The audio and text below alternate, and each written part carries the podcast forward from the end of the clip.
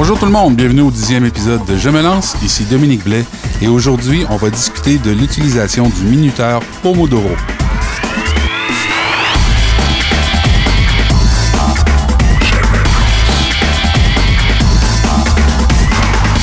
Eh bien oui, je me lance dans l'utilisation du minuteur Pomodoro. Je ne sais pas si vous vous rappelez, mais quand j'étais petit, moi, je me souviens d'avoir vu ça. Il y avait des petites tomates qui servaient de minuterie quand on faisait la cuisine. Donc ça, c'était dans les années 80. La plupart des gens dans leur cuisine avaient ça. Donc euh, la, petite tomate en question était comme euh, séparée en deux, la partie du haut, la partie du bas, et là on pouvait la tourner. Et quand on la tournait, bon, on s'était inscrit un certain minutage, et bon, évidemment ça défilait. Et quand on arrivait à la fin, il y avait une sonnerie là qui nous disait, hey, euh, c'est terminé. C'est qu'à un moment donné, il y a eu quelqu'un, un Italien, qui s'est développé une petite technique d'apprentissage qui lui a permis aussi d'augmenter sa productivité. Lui, c'était dans le cadre de ses études. Donc, essayer d'étudier, il était toujours déconcentré. Et là, à un moment donné, il s'est dit, attends un peu, il faut que je me trouve une façon de me donner des moments où je vais étudier et je vais focuser uniquement sur la tâche à accomplir. La beauté de cette petite technique-là, c'est que c'est vraiment facile d'utilisation on peut utiliser différents timings. Il y a des gens qui vont, qui vont par exemple, l'utiliser en 15 minutes, 20 minutes, 25 minutes. Mais la, forme la plus connue, si on veut, c'est l'utilisation de, la technique du 25 minutes. Dans quel contexte vous pourriez utiliser cette technique-là? Bien, premièrement, peut-être que vous devez étudier dans le but de passer un examen. Et puis ça, ça va vous aider à assimiler la matière. Parce que vous allez focuser d'une certaine façon et euh, c'est très méthodologique. Le deuxième cas de figure, c'est quand vous voulez, par exemple, remplir votre rapport d'impôt. Je prends cet exemple-là parce qu'un rapport d'impôt, pour la majorité des gens, c'est une tâche difficile, c'est une tâche lourde et on veut juste pas le faire. Mais en supposant que vous vouliez le faire, ben, utiliser la technique Pomodoro pourrait vous aider à ne pas y consacrer tout le week-end. Un troisième exemple, vous devez compléter un rapport à remettre à votre employeur et vous manquez cruellement de motivation. Comment est-ce que la technique Pomodoro peut vous motiver? En fait, vous allez voir les résultats. Vous allez voir rapidement votre progression. Et ça, c'est une source de motivation. Le quatrième exemple, vous voulez bâtir un plan d'affaires. Et là, ça vous semble une tâche insurmontable. Un plan d'affaires, c'est long. C'est long à rédiger. Il y a beaucoup de pages. Même chose avec un plan de marketing. Peut-être que vous trouvez ça comme vraiment une montagne.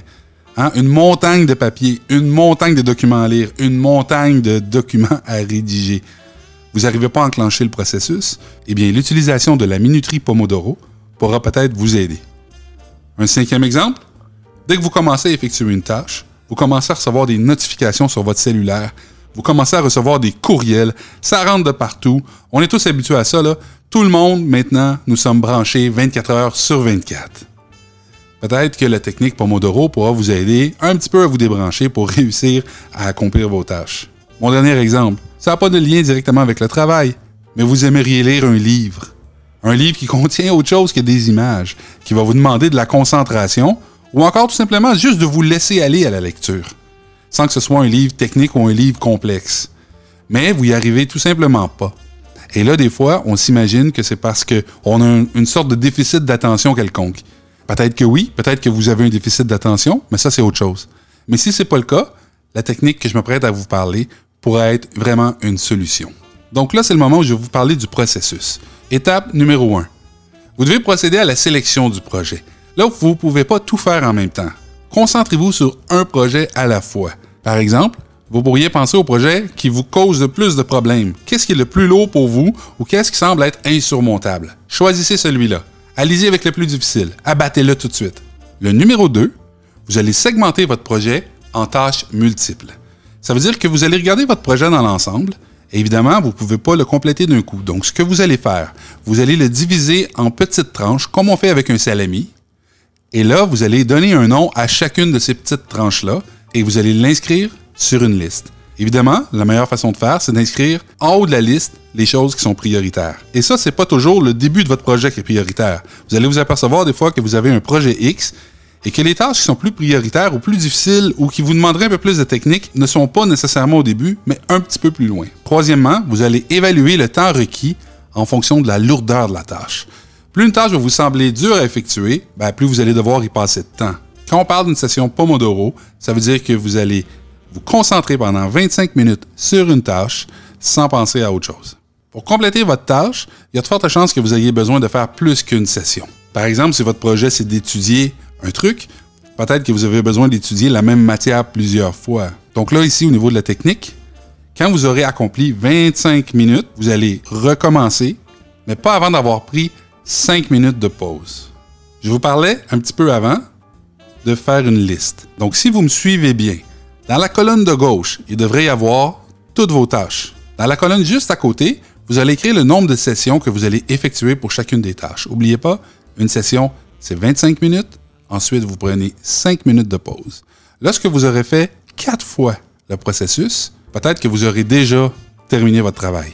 Si ce n'est pas le cas, ben, vous allez prendre un 15 minutes avant de recommencer. Donc, si vous me suivez bien, vous faites 25 minutes, 5 minutes de pause. 25 minutes, 5 minutes de pause. 25 minutes, 5 minutes de pause. Et finalement, 25 minutes. Et là, vous prenez 15 minutes de pause.